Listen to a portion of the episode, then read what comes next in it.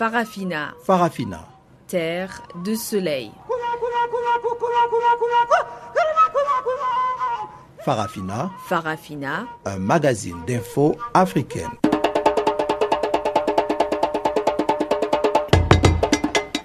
Présentation Pamela Kumba.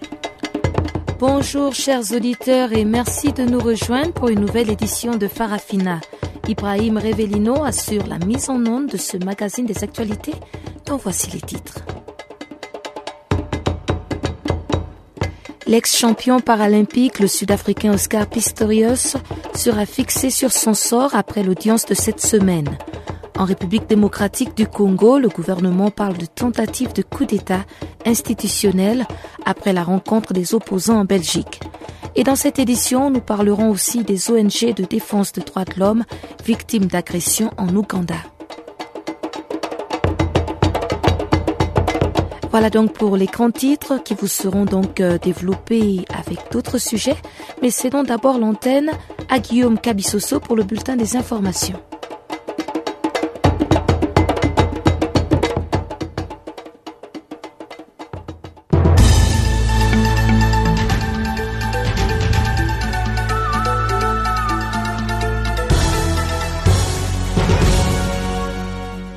Chers auditeurs de Canal Afrique, bonjour à tous. Nous ouvrons ce bulletin d'information par les Burundi avec ces experts onusiens qui ont débuté lundi une mission internationale dans l'objectif de dresser l'état de lié des droits de l'homme et la situation sécuritaire dans le pays. En plus d'évaluer la situation sécuritaire, les experts onusiens doivent aussi suggérer des pistes de sortie d'une crise née des violences issues de l'annonce par le président Pierre Nkurunziza de sa candidature à un troisième mandat. Une crise dont le bilan fait état de plusieurs centaines de morts, des milliers de déplacés et blessés, avait ouvert la voie aux attaques de camps militaires, à l'assassinat de plusieurs hauts gradés de l'armée et des exécutions extrajudiciaires. La société civile et des ONG internationales ont même dénoncé l'existence des fausses communes. La mission onusienne à Bujumbura s'annonce difficile dans un contexte où l'opposition dénonce les discours guerriers de Pierre Nkurunziza qui a donné 15 jours aux rebelles pour déposer les armes. Pour sa part, le médiateur dans la crise burundaise, l'ancien chef de l'État tanzanien Benjamin Kappa, a rencontré la semaine dernière en Belgique l'opposition regroupée au sein du Sénarède en vue de tenter de relancer les négociations pour l'ouverture du dialogue inter-burundais à Arusha. Cap maintenant sur la Libye, où 12 prisonniers parmi les partisans de l'ancien leader Muammar Kadhafi ont été retrouvés morts après avoir été relâchés de la prison des Roumi à Tripoli, selon des sources sécuritaires dans la capitale libyenne. Ces prisonniers, dont les corps sans vie ont été retrouvés vendredi, étaient accusés d'avoir participé au meurtre et à la torture des manifestants opposant au régime de Kadhafi en 2011. Le bureau du procureur général libyen a déclaré qu'ils ont été tous tués par balles précisant que les circonstances de leurs assassinats demeurent inconnues. Selon des responsables libyens, le registre de la prison montre que les douze détenus ont bien quitté la prison en compagnie de leur famille jeudi dernier un meurtre qui a été énergiquement condamné par l'envoyé spécial de l'ONU en Libye, Martin Kobler, qui a réclamé une enquête transparente après l'annonce de cette découverte macabre. Les prisons des Roumi qui abritaient les détenus morts contient plus de 400 prisonniers dont la plupart sont accusés de sympathiser avec le régime de Muammar Kadhafi. De nombreux cas de torture y ont été dénoncés par un rapport de l'ONG internationale Human Rights Watch en septembre 2000. 2015.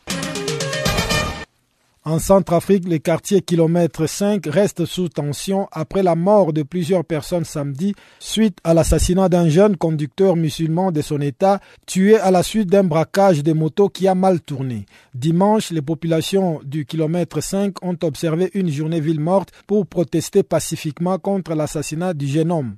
Toutes les boutiques ont été fermées en réaction pacifique et non violente contre cet acte attribué aux groupes armés chrétiens. Par ailleurs, des affrontements ont opposé dans la matinée de dimanche deux groupes armés dans la ville de Ngwandaye. Deux témoins oculaires ont annoncé des pertes en vies humaines et d'énormes dégâts matériels. À l'origine de ces affrontements, la mort samedi de sept personnes identifiées comme des ex-Séléka, dont des compagnons d'armes ont lancé une opération de représailles ce dimanche. Selon Patrick Gurundi, un chef de village local qui n'a donné le nombre exact des personnes tuées, la population en débandade a déserté la ville qui ressemble fortement ce lundi à une ville fantôme. Au Mali, pendant ce temps, 8 à 10 personnes ont été tuées samedi lors de violents affrontements entre deux groupes armés rivaux dans le nord du pays. D'après les Gatia, la milice Peul Ganzo Iso voulait installer une base militaire dans la commune de Gandamia au centre nord du pays lorsque le groupe d'autodéfense Touareg, Ingad et Alliés est intervenu. Une version cependant rejetée par le président Dingando Iso qui affirme que le Gatia avait tendu une embuscade à des combattants de son groupe alors qu'ils étaient en mission de sensibilisation. Rappelons que les deux groupes sont signataires de l'accord de paix au Mali où plusieurs localités font face à la recrudescence de l'insécurité. En témoignent les récentes attaques terroristes qui ont visé l'armée malienne et les casques bleus de la MUNISMA. Enfin, en Afrique du Sud, le champion paralympique, reconnu coupable du meurtre de sa petite amie en 2013, doit être fixé cette semaine sur sa peine. Une audience sur la fixation de sa peine s'est ouverte ce lundi devant la haute cour de Petrolia. Alors qu'il devait prendre la parole pour exprimer ses remords, un psychologue a estimé qu'Oscar Pistorius souffrait de dépression et des troubles d'anxiété et n'était donc pas en mesure de témoigner. Oscar Pistorius risque une peine de 15 ans de prison au moins, mais la sentence pourrait être réduite en raison de son handicap dont la justice pourrait tenir compte. L'athlète âgé de 29 ans avait été reconnu coupable d'homicide involontaire et condamné à 5 ans de prison. Le parquet avait ensuite fait appel et obtenu que le fait soit réqualifié en meurtre. Le champion paralympique sud-africain a toujours nié avoir visé sa petite amie Riva Steenkamp, qu'il affirme avoir prise pour un cambrioleur introduit dans sa demeure. Fin de ce bulletin d'information, je vous laisse en compagnie de Pamela Kumba pour la suite de nos programmes.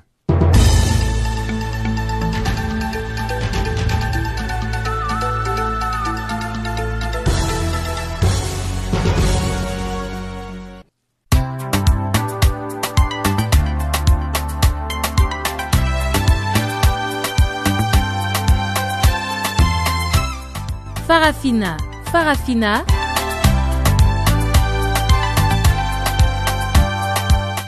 L'actualité panafricaine en français? Ah bon? Mais oui, c'est tous les jours de lundi à vendredi 16h GMT. Sur Channel Africa, la voix de la Renaissance africaine.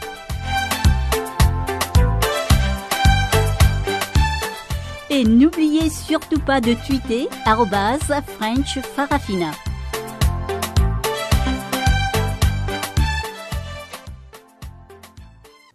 Ouverture ce lundi à Pretoria, en Afrique du Sud, du procès pour meurtre de l'ex-champion paralympique Oscar Pistorius. Le double amputé, qui ne comparait pas pour cause de dépression, fait l'objet d'une audience cruciale et définitive. À l'issue de cette audience d'une semaine, l'athlète sud-africain risque une peine de 15 ans de prison pour le meurtre de sa compagne, Rivastine Camp, le 14 février 2013. Oscar Pistorius, absent du tribunal, n'a pas pu exprimer ses remords, pourtant très attendu à cette ultime étape de son procès. Le point dans ce compte rendu de Guillaume Cabissoso. Alors qu'il devait prendre la parole pour exprimer ses remords, un psychologue a estimé qu'Oscar Pistorius souffrait de dépression et des troubles d'anxiété et n'était donc pas en mesure de témoigner. Reconnu coupable de meurtre de la jeune top modèle Riva Steenkamp dans la nuit de la Saint-Valentin 2013, les champions paralympiques sud-africains risquent en théorie une peine de 15 ans de prison minimum. En première instance, l'athlète amputé des deux jambes avait été condamné à 5 ans de prison pour homicide involontaire. Le parquet avait fait appel et obtenu que le fait soit requalifié en meurtre. Pour l'accusation, il ne faisait en effet aucun doute qu'Oscar Pistorius a cherché à tuer en tirant quatre balles de gros calibre à hauteur d'homme dans la porte de l'étroit cabinet des toilettes où se trouvait sa victime. Que Pistorius affirme qu'il ne visait pas Riva, mais croyait tirer sur un cambrioleur introduit en pleine nuit dans sa propriété ne change rien à l'affaire, selon le procureur. En ouvrant le feu, en effet, il avait clairement conscience qu'il pouvait tirer sur un être humain. Au terme de sa première condamnation, l'ex-sportif de 29 ans a déjà purgé un an de prison ferme avant d'être placé aux arrêts domiciliaires comme le permet la loi sud-africaine. Il ne pouvait quitter son domicile qu'à heure fixe et ne pouvait s'en éloigner de plus de 20 km sans autorisation. En cas de condamnation pour maître, Oscar Pistorius devra cette fois-ci effectuer au minimum deux tiers de sa peine avant de pouvoir faire une demande de libération conditionnelle. Les juristes tablent sur une peine de 8 à 12 ans de prison compte tenu des contraintes de son handicap. Le parquet de son côté voudrait une application stricte du code pénal. Lorsque le meurtre n'est pas prémédité et qu'il s'agit d'une première condamnation, la loi prévoit un minimum de 15 ans explique un représentant du parquet, Luvoyo Mfako. Surnommé Blood Runner, le coureur aux larmes, en raison de ses prothèses de course en carbone en forme de pattes de félin, Oscar Pistorius était devenu mondialement célèbre pour avoir participé aux Jeux olympiques de Londres 2012 avec les Valides.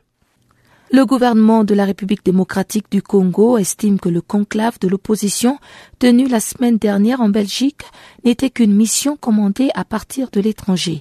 Les travaux dirigés par le président de l'UDPS, Étienne Tshisekedi, réunissaient certains opposants acquis au changement. Mais la majorité présidentielle a dénoncé ce qu'elle qualifie d'une tentative de coup d'État institutionnel. Les détails avec Jean-Noël Bamoisé. Un coup d'État institutionnel, effectivement, c'est comme ça que la majorité présidentielle a qualifié justement les travaux du conclave de l'opposition, surtout qu'en conclusion, les participants ont insisté sur le départ du président Joseph Kabila. L'objectif était de mettre sur pied une plateforme des forces accusées de changement, mais à la majorité présidentielle, on s'interroge beaucoup sur le choix de l'ancienne métropole pour abriter cette rencontre. Il y a en fait beaucoup de points qui expliquent que l'initiative était prise par des intérêts étrangers selon ce cadre de la majorité présidentielle et porte-parole du gouvernement, Lambert. Tout d'abord, la symbolique de cette réunion entre opposants congolais dans le territoire de la puissance métropole coloniale est une symbolique très questionnable pour nous, mais enfin, il est possible qu'il y ait eu des raisons valables à cela. L'état de santé de certains parmi eux, peut-être, si tant est qu'ils seraient considérés comme irremplaçables dans une cogitation comme celle-là. Mais il y a d'autres gestes que nous avons constatés, notamment le fait d'aller rendre compte aux autorités du gouvernement belge en primeur des résolutions d'une réunion qui concerne une affaire aussi euh, domestique que la situation politique en République démocratique du Congo. On a vu une délégation de personnalités d'élus congolais de responsables de partis congolais s'aligner devant un ministre belge pour aller rendre compte des conclusions de leur cogitation et nous avons vite compris qu'en réalité l'initiative avait été prise par ces intérêts étrangers-là. Kinshasa estime qu'après 56 ans d'indépendance de la République démocratique du Congo, la Belgique reste nostalgique et cherche à utiliser certains opposants pour essayer de reprendre le contrôle des richesses congolaises. Du côté du G7, on ne comprend pas du tout les raisons de cette réaction du gouvernement. Un des communicateurs de ce groupe des récents fronteurs de la majorité présidentielle ne voit aucun problème quand on se réunit n'importe où pour se concerter. Innocent Kiboudoulou. Il n'y a aucun péché à ce que la famille politique qui veut le changement et le respect de la Constitution dans ce pays se retrouve à n'importe quel lieu de la planète pour se concerter. Nous nous sommes retrouvés puisque il était nécessaire que notre conclave soit le plus inclusif qui soit. Et pour parler de ce que d'aucuns appellent complot, coup d'État, je me demande si la définition des termes a changé. Un coup d'État de qui contre qui? Puisque dans le rapport final, tout le monde est d'avis que la Constitution est intouchable. Ça veut dire qu'elle sera respectée dès la première disposition jusqu'à la dernière. Il faut dire qu'à l'opposition, on est sûr que sur la date du 20 décembre prochain, c'est en fait le 19 décembre que doit expirer le dernier mandat du président Joseph Kabila. Les opposants ont rejeté l'arrêt de la Cour constitutionnelle permettant au président en place d'y rester si la présidentielle n'est pas organisée cette année. Jean-Noël Bamoise, Channel Africa, Kinshasa. Et parlons justement de cette réunion des opposants à Bruxelles. Le président du Parti national congolais, exilé à Johannesburg en Afrique du Sud, Djemadari Kilele, a critiqué ce rassemblement. Pour lui, il n'y avait qu'une seule force sans présence et la volonté du peuple n'a pas été respectée. Suivez donc Djemadari Kilele, président du PNC, Parti national congolais. Ce que je pense, c'est que d'abord, il n'y a pas eu deux forces en vue. C'est une seule force qui était là-bas, celle que vous appelez l'opposition. Il n'y a pas une opposition là-bas. Et euh, les leaders choisis et les lieux choisis euh, reflètent déjà une négativité dans l'objectif que l'on poursuit. Je dis bien qu'il n'y a pas de force parce que ceux qui sont allés là-bas, peut-être ils avaient une bonne volonté, mais en présence d'un éternel corrompu euh, et traître de la trempe d'Étienne Tshisekedi, nous ne pouvons pas parler de l'opposition. Donc ça a été la même, la même soi-disant, entre guillemets, force, parce qu'il y a pas une force. La véritable force ne devait pas aller en Belgique, à Bruxelles. Les lieux choisis, que ce soit Bruxelles ou n'importe où, mais en Belgique, l'ancienne euh, euh, puissance euh, coloniale, qui demeure toujours la puissance qui nous colonise. On ne le veuille pas. Les lieux choisis aussi retracent qu'il n'y a pas de sérieux dans tout ce qu'ils font. Parce que si nous devons toujours nous référer à l'ancienne métropole, l'ancienne métropole pour résoudre nos problèmes, ça signifie qu'on n'a jamais été indépendant.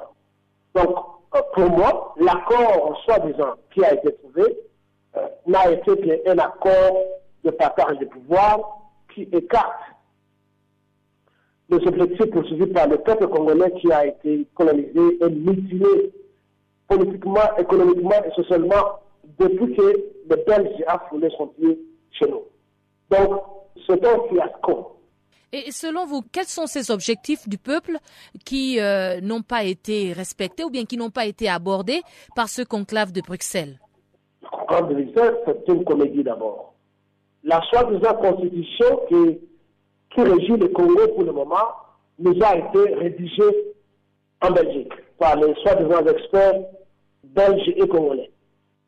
cette constitution, si elle devait être respectée, ça ne, devait pas nous amener au dialogue ou aux négociations avec les occupants. Parce que la, Constitution est claire. Après deux mandats, les types devaient se, soustraire du public et respecter ce qu'ils appellent la Constitution, que lui-même avait promulguée. Mais en continuant à chercher à négocier, alors que la Constitution est claire, ça signifie que les objectifs poursuivis par le peuple congolais ne sont pas, ne seront jamais atteints. Ces objectifs, c'est que les Congolais doivent décider d'eux-mêmes, euh, sans injonction de la Belgique ou de toute autre puissance ou de leurs collaboraux qui opèrent dans le gouvernement des occupants actuels. Les objectifs, c'est que nous, les Congolais, nous devons chasser Kabila s'il a la chance. Mais s'il n'a pas la chance, et c'est ce que le PNC demande, c'est de l'arrêter, le juger et l'exécuter. Parce qu'au Pérou, on avait eu un monsieur qui s'appelle Fujimori, dont la fille est parmi les candidats. Fujimori a été arrêté, il a été jugé et arrêté. Qu'est-ce qui nous empêche d'arrêter Hippolyte Kazamber Kanambe qui se fait appeler faussement Joseph Kabila, l'arrêter, le juger et le condamner. Et au lieu de passer du temps à aller en Belgique, passer du temps à aller dans le dialogue creux, ça ne nous amène pas aux objectifs que nous posons. Nous voulons être indépendants et coopérer avec tout pays euh, démocratique ou tout pays nationaliste qui veut le bien et le bonheur. Crise au sein du parti présidentiel en Guinée. Le Rassemblement du peuple de Guinée d'Alpha Condé a exclu deux de ses cadres, dont le président de la Commission économique et financière de l'Assemblée nationale. Un troisième a reçu des demandes d'explication. Que se passe-t-il exactement au sein du parti du président Alpha Condé? Quelques éléments de réponse avec le journaliste et analyste politique Nou Baldé, que nous avons joint depuis Conakry, la capitale. Effectivement, il y a eu une, il y a une crise, elle n'est pas terminée, au sein du RPG Arc-en-Ciel. Ça a commencé il y a plusieurs mois quand le président Alpha Condé a été réélu. Il a formé un nouveau gouvernement et ce nouveau gouvernement a été décrié par certains militants, notamment les jeunes qui ont créé une fronde. Et euh, avec cette fronde, le professeur Alpha Condé a toujours dénoncer des manœuvres dilatoires de certains responsables du parti. Mais c'est récemment, quand le président s'est rendu le 28 mai dernier au siège du parti, qu'il y a eu des problèmes avec euh, quelques responsables. Le professeur Alpha Condé est accusé d'avoir insulté la communauté malinquée dont il revendique l'origine. Et donc, des responsables de cette communauté, notamment le docteur euh, Ousmane Kaba, le député uninominal de Sigiri, bastion du RPG. Donc, et Sekou Savané et Mamadi Diawara, un député d'un parti allié au RPG, ont écrit une lettre ouverte qu'ils ont adressé au président de la République auquel ils ont exigé qu'il présente des excuses. Ils ont donc exigé des excuses que le président n'a pas évidemment respectées. Finalement, il y a eu un débat autour de ça dans les médias guinéens et cette lettre ouverte a été publiée et le RPG a décidé de sanctionner toutes ces personnes, euh, docteur Ousmane Kaba a été exclu, Mamadi Diawara, son alliance a été rompue avec euh, le RPG et Sekou Savané a été convoqué. En revanche, Alousseni Makanera Kake, euh, lui a été exclu, mais lui, il avait beaucoup plus de problèmes avec le président que les trois autres. Lui, eh, Macanera, depuis qu'il a été limogé euh, du ministère de la Communication, il euh, véhicule des messages euh, pas du tout amicaux avec, à l'endroit du président de la République. Et récemment, le samedi 28 mai, il s'est rendu au siège du principal parti de l'opposition, l'UFDG, où il s'est affiché avec euh, le leader de l'opposition, c'est Diallo. Est-ce que vous, en tant que journaliste, en même temps observateur euh, de la scène politique euh, guinéenne, pensez-vous que ce sont seulement ces derniers propos du président de la République contre l'ethnie molenke qui seraient à la base de cette profonde crise que connaît actuellement le parti présidentiel? Non, pas du tout. C'est vraiment l'argument qui est mis en avant. Mais en réalité, le problème qui oppose euh, les responsables du RPG Arc-en-Ciel est, plutôt lié à un troisième mandat dont certains attribuent l'intention au chef de l'État. Récemment, lors de sa dernière conférence de presse, une question a été posée au président Alpha Condé et étant donné que la constitution guinéenne limite au maximum à deux le mandat pour un chef d'État, le président a tâtonné, étant donné qu'il est dans son dernier, deuxième et dernier mandat, il a tâtonné, il a dit que c'est le peuple qui va décider. Les Guinéens ont déjà une histoire avec cette euh, question de décision du peuple, on sait que Lansana Conté avait procédé de la même manière en 2001. En 2001, la Constitution limitait à deux le nombre de mandats, mais euh, que le général Lansana Conté avait appelé à un référendum, il avait modifié la Constitution, il est resté donc au pouvoir jusqu'à sa mort en décembre 2008. Ce qui fait qu'avec euh, Alpha Condé, depuis qu'il a fait dans le tâtonnement, les gens, euh, qu'ils soient de la mouvance présidentielle ou de l'opposition, mais tous ceux qui ne souhaitent pas qu'il modifie la Constitution commencent à le critiquer et c'est donc la raison fondamentale de la crise qui mine actuellement le parti au pouvoir. Au Tchad, le syndicat de magistrats lance un arrêt de travail de quatre jours renouvelable. Ce mouvement vise à dénoncer les fréquentes agressions dont sont victimes les magistrats, à l'instar de Mahamad Tahir Moussa, juge de paix dans la région des lacs. Plus de détails avec Ali Abdoulaye Ibrahim, président du syndicat des magistrats du Tchad. Nous estimons que ça doit être effectif pour la simple raison que nous ne voulons pas autre chose que la sécurité. Nous voulons seulement que le gouvernement s'attelle à, nous assurer la sécurité pour euh, que les magistrats travaillent dans la sérénité. Il est inconcevable que, à moins de deux ans, plus de dix magistrats ont fait l'objet d'agressions physiques euh, sans que ça attire l'attention de autorités politique et il serait préférable qu'on réfléchisse pour euh, trouver une solution. Les magistrats d'un pays ne peuvent pas être agressés tout le temps et sans qu'ils interpellent personne. Peut-on revenir un peu sur le dernier cas? Vous connaissez les circonstances dans lesquelles euh, euh, votre collègue a été agressé? Vous savez, lui, il est juge de paix à Bagassoula. C'est une zone d'insécurité terrible où on a envoyé des militaires antiterroristes euh, pour euh, parer aux terroristes de Boko. Ils devraient normalement coopérer pour euh, mener une action en synergie. Malheureusement, ils ne se sont pas entendus sur le fait que le juge a arrêté des vendeurs de drogue. Ils ne se sont pas entendus sur le fait qu'il a condamné ces gens et les a envoyés à, Bol, euh, à la région.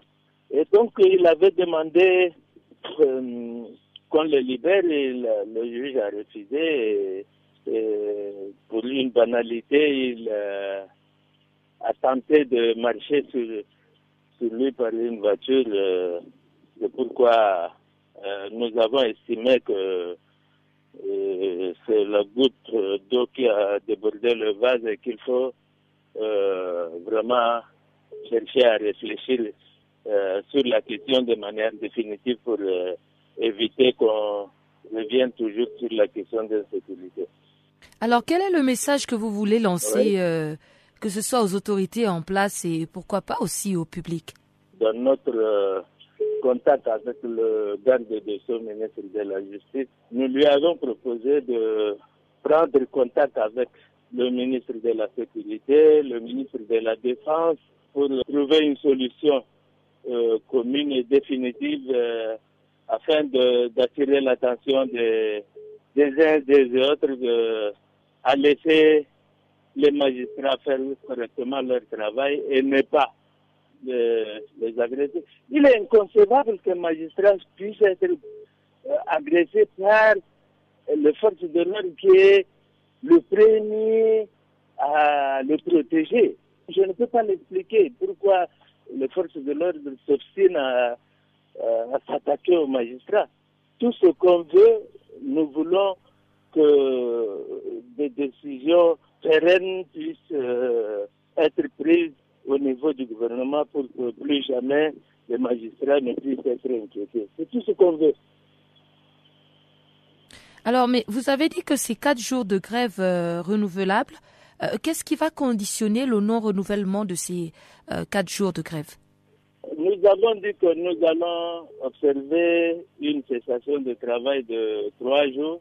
Le quatrième jour, nous allons repartir en Assemblée générale pour décider, pour évaluer les démarches euh, menées et, si possible, euh, on va prendre de, les décisions qui s'imposent.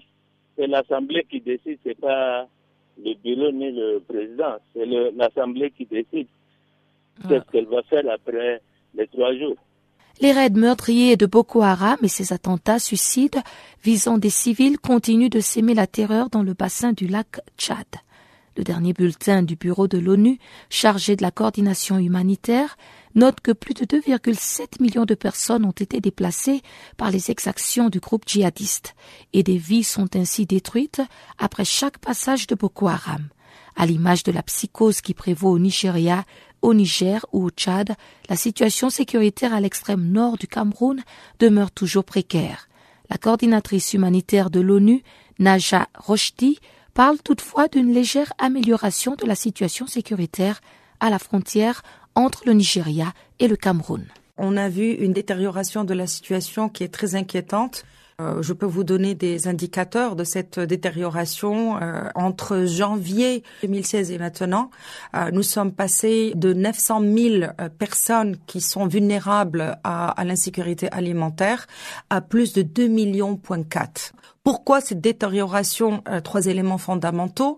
Le premier, c'est que les personnes ont fui les villages et donc n'ont pas pu travailler leurs champs. Et évidemment, il n'y a pas eu de production. Euh, deuxièmement, il y a une insécurité qui fait que bien évidemment les agriculteurs ne peuvent pas travailler leurs champs. Et troisièmement, le transport euh, des denrées alimentaires dans cette région de l'extrême nord, qui est donc frontalière avec le Nigeria et qui est l'objet des attaques de Boko Haram. Très souvent, ces camions sont aussi attaqués par euh, Boko Haram. Donc c'est vraiment une combinaison de choses qui ont fait que nous avons atteint euh, ce niveau euh, d'insécurité alimentaire. Est-ce qu'on peut toujours dire que la situation sécuritaire dans l'extrême nord du Cameroun est toujours précaire ou bien elle est volatile? Elle est mieux dans le sens où, depuis euh, l'entrée en vigueur euh, de la force euh, multinationale, effectivement, on n'est plus dans une guerre symétrique. Et depuis la, mise en place des comités de vigilance, il est vrai que les attaques suicides ont beaucoup diminué parce que les kamikazes aujourd'hui peuvent être repérés avant. Maintenant, les attaques sur les villages continuent. Les pillages des villages continuent. Le groupe Boko Haram régulièrement brûle les maisons et tout. Euh, donc de ce point de vue, ça reste quand même encore une situation très fragile. Euh, nous continuons à recevoir des déplacés internes. Entre janvier et maintenant, nous sommes passés d'à peu près 80 euh, 000 à 190 000 déplacés internes. Au niveau des réfugiés, nous sommes plus ou moins stable, mais euh, nous sommes passés, euh, par exemple, euh, de janvier à aujourd'hui, encore une fois, d'à peu près 45 000 à à peu près 70 000 réfugiés. Et pourquoi voulez-vous insister beaucoup pour dire que cette crise nigérienne de Boko Haram est devenue une crise de tout le bassin de la Tchad? C'est-à-dire c'est pour ne pas oublier les autres pays, pour dire que tout se réglera au niveau de tous ces pays et pas seulement au Nigeria? Il est clair qu'il faut une solution régionale, de la même manière qu'il faut une approche euh, également régionale. Euh, je peux vous donner un exemple très simple dans le cadre de la pratique de notre assistance euh, humanitaire. Il est fondamental qu'avec mon collègue qui est au Nigeria, qu'on puisse rester en contact. Comme ça, quand il y a des déplacés du Nigeria qui viennent au Cameroun et qui deviendraient des réfugiés, qu'on puisse effectivement être présent pour leur apporter toute l'assistance nécessaire. Mais cela va aussi pour le Tchad et pour le Niger. Notre crainte, c'est que si on ramène ça qu'au Nigeria, la, communauté euh, internationale va faire de l'impact de la crise au Niger, au Tchad et au Cameroun un impact silencieux et oublié. Cédons maintenant l'antenne à Jacques Kouakou pour le bulletin économique du jour. Je vous retrouve tout de suite après.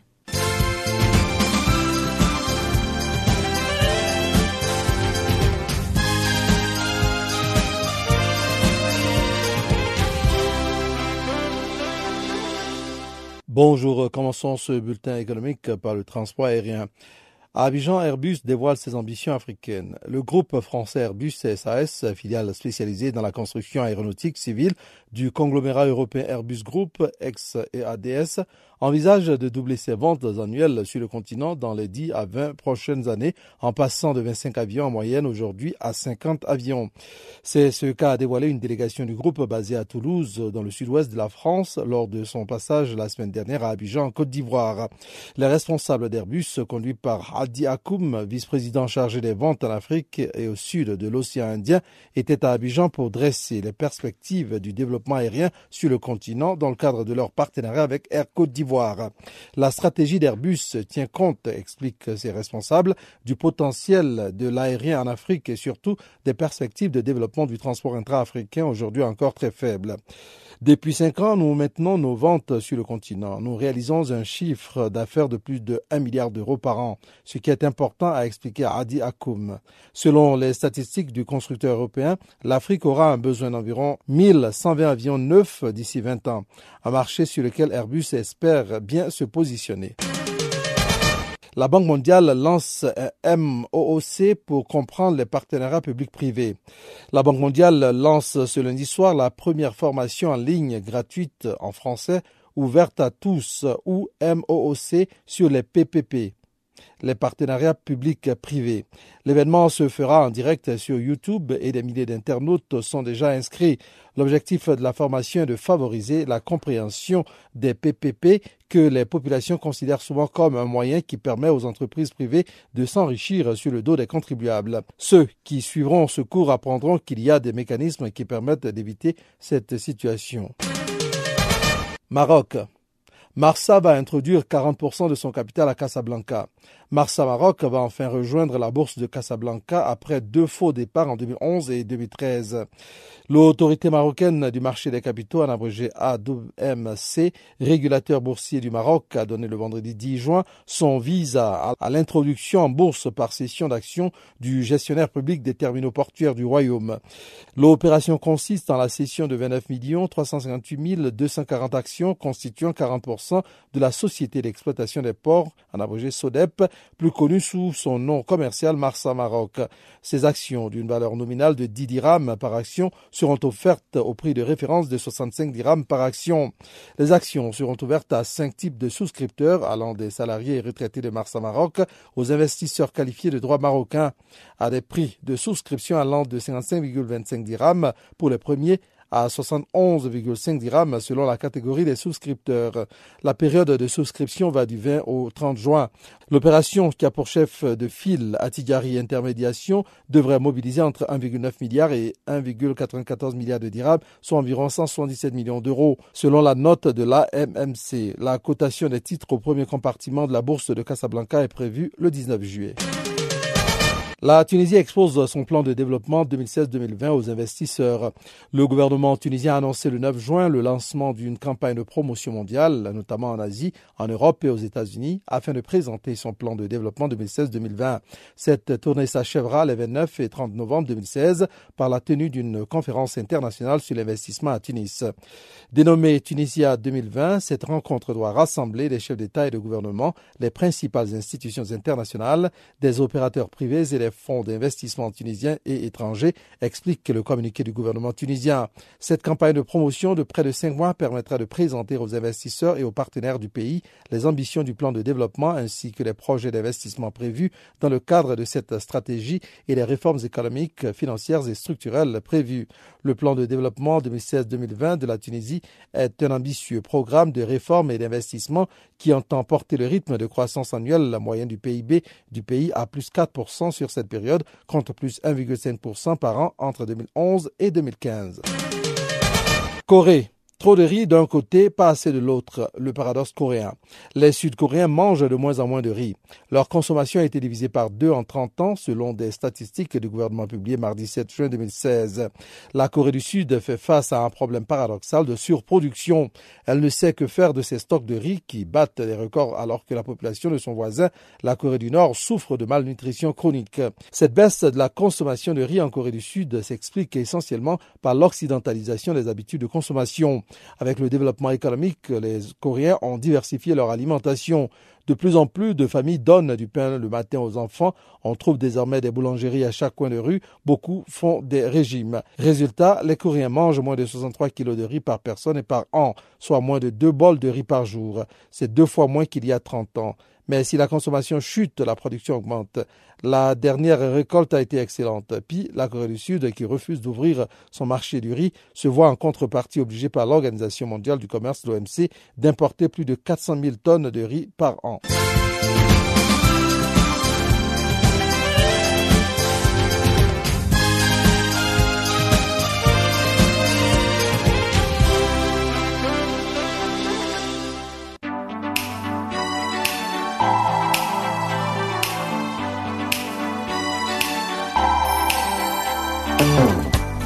Si vous ratez les points chauds de l'actualité cette semaine, Si vous ratez les points chauds de l'actualité cette semaine,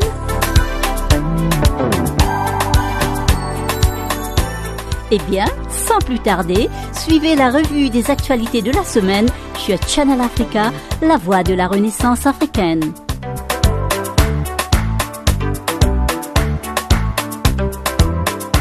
Retrouvez le podcast sur nos sites internet www.channelafrica.co.za.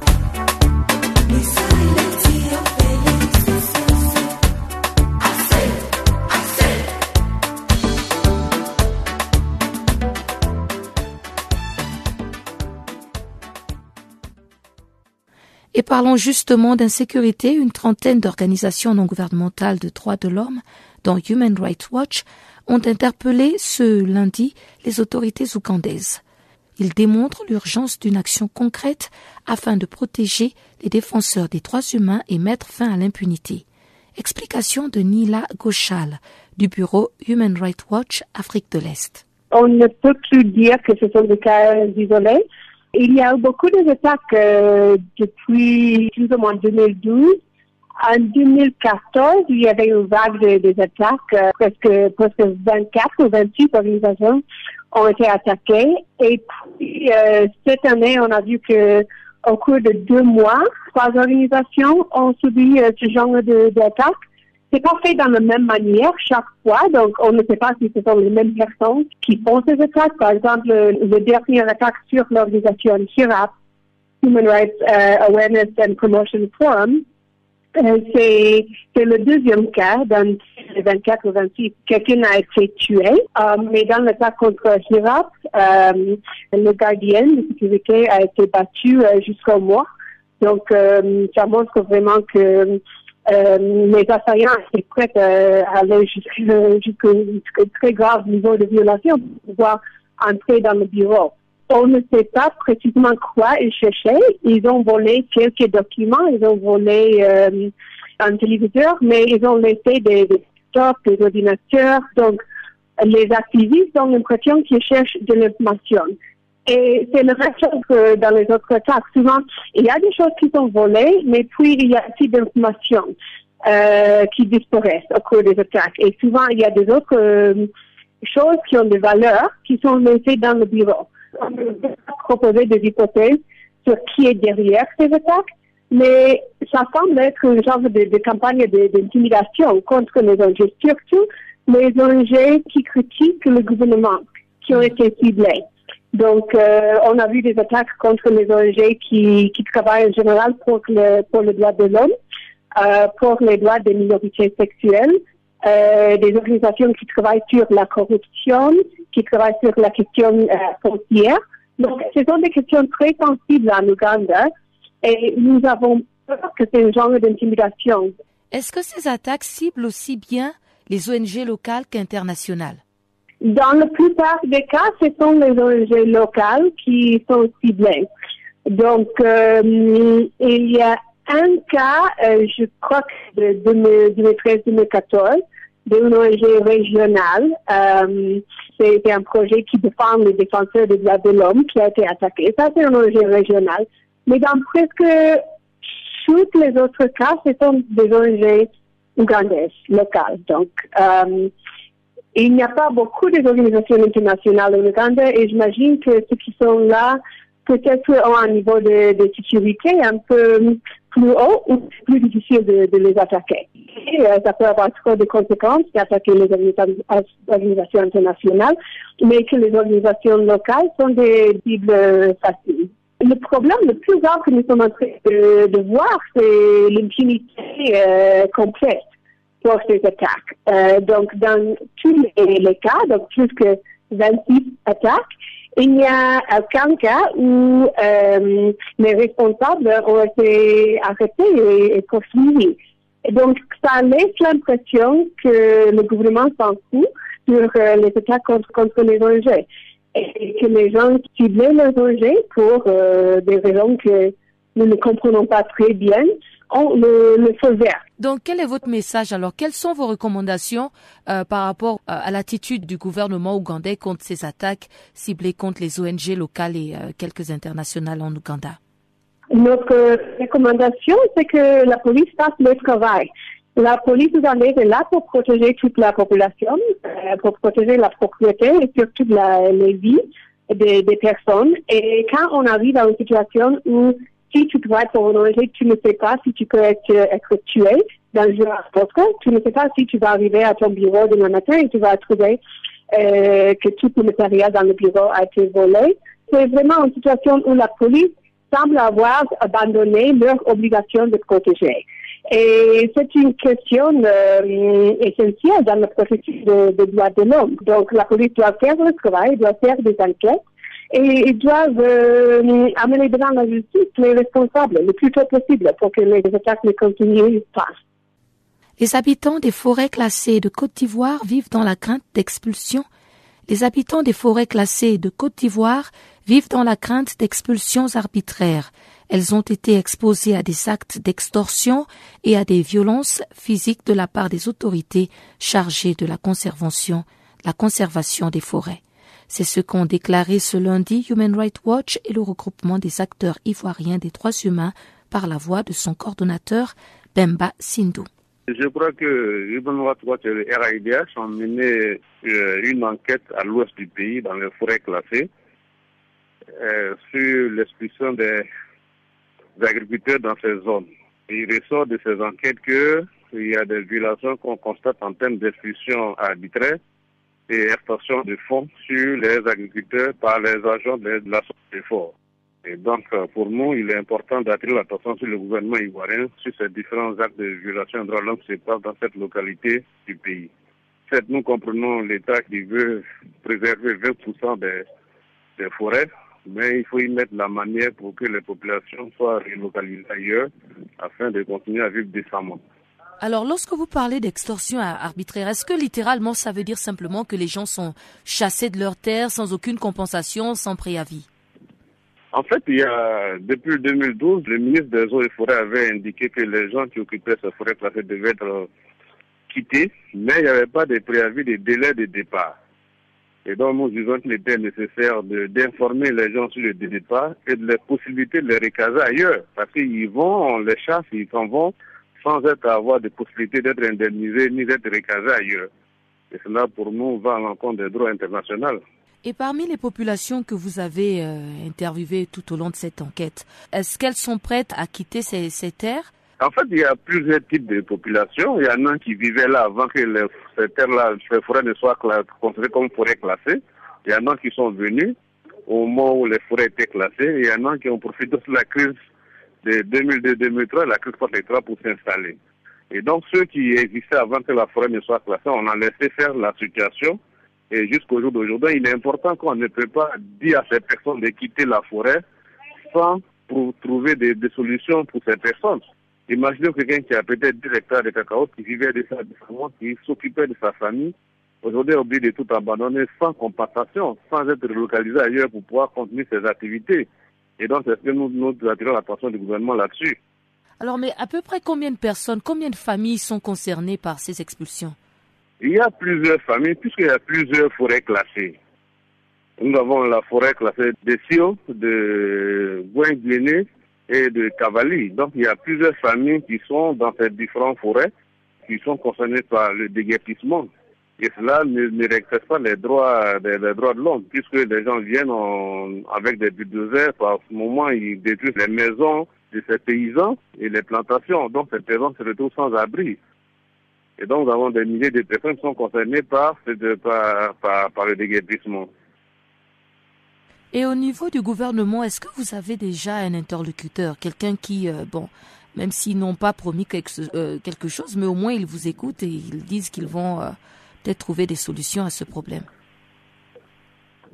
Oui, mais le gouvernement dit que le, des solutions seront trouvées, mais si ces solutions tardent, au même moment où les solutions ne sont pas proposées et qu'on procède au déguerpissement, pour nous, le plus important, c'est de suspendre les décaissements et réfléchir aux solutions idoines avant de dire aux gens de quitter les forêts. Dernièrement, avant de publier le, rapport, nous avons adressé une correspondance au ministre des Eaux et Forêts qui nous a dit qu'il attendait une réponse de la part des agents des eaux de fort. Il nous pas encore le retour. Donc, nous sommes dans l'espoir que le gouvernement va tenir compte de notre rapport pour suspendre pour le moment les déguerpissements et de trouver des solutions idoines. Et sans plus tarder, retrouvons Jacques Kouakou pour les informations sportives du jour.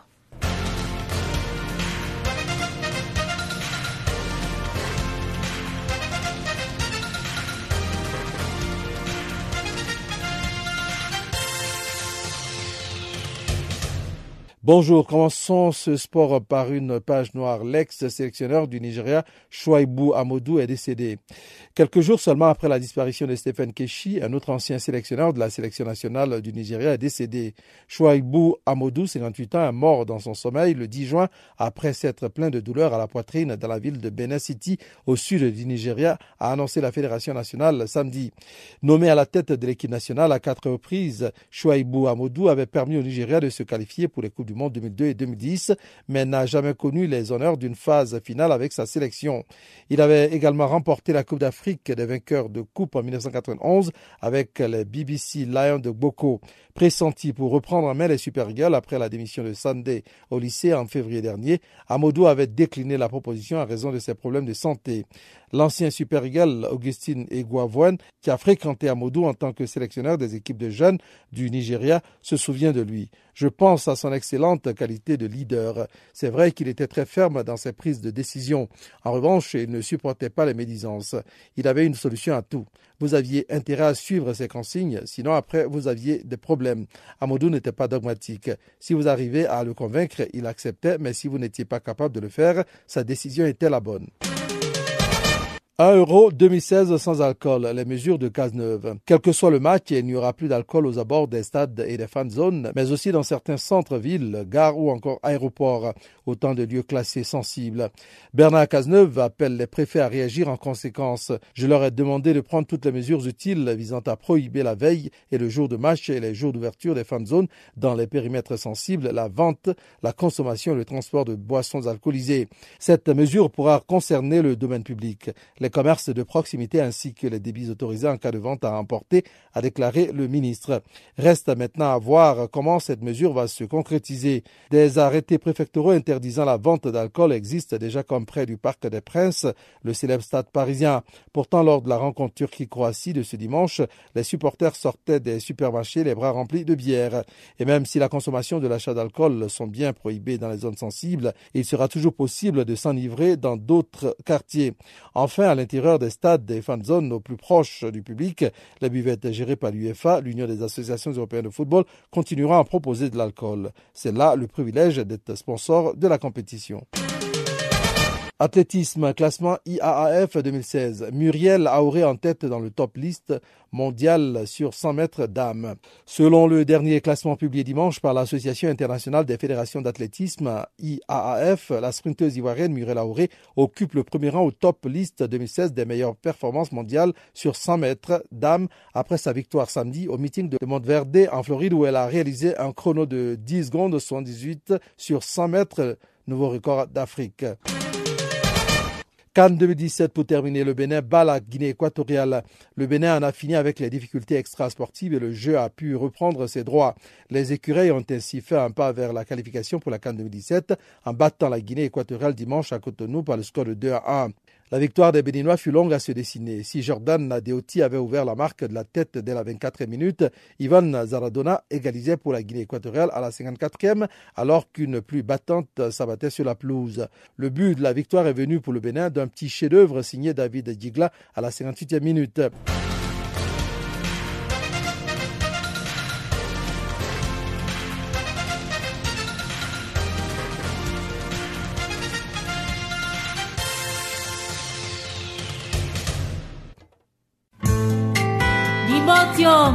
Mulembu mosi samasusi yindia.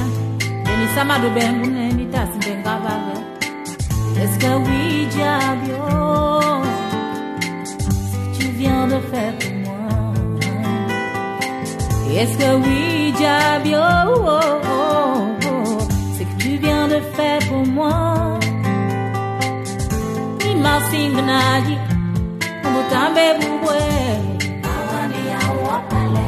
Yewe Mata sayi pungabwe matasayi ungawejije awanakati wopalo.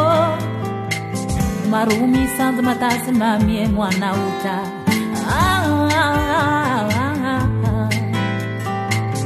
Dungwamjima ubenguno oiye. Anyuruwaro tatakendenge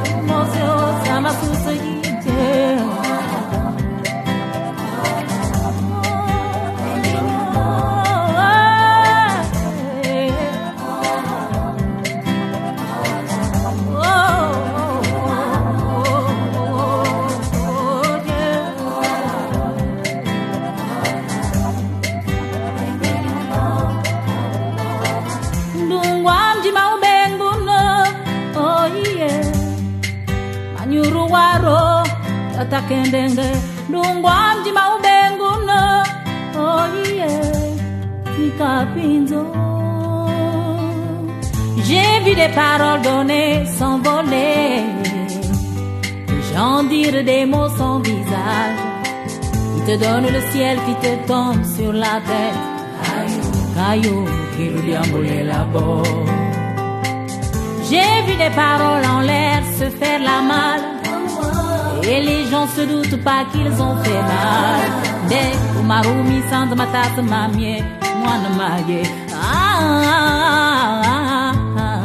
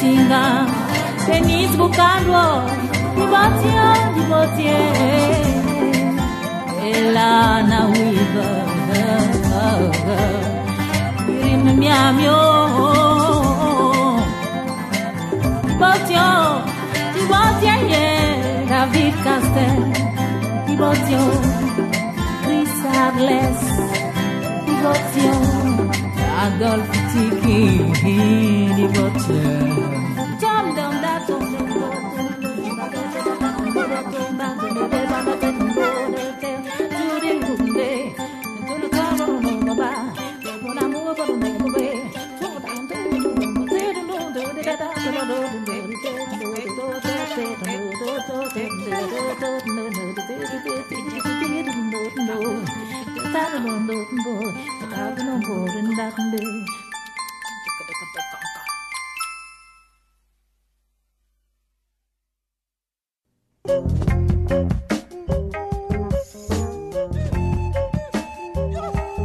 Chers auditeurs, c'est sur cette note que s'achève Farafina. Encore une fois, Merci d'avoir été des nôtres.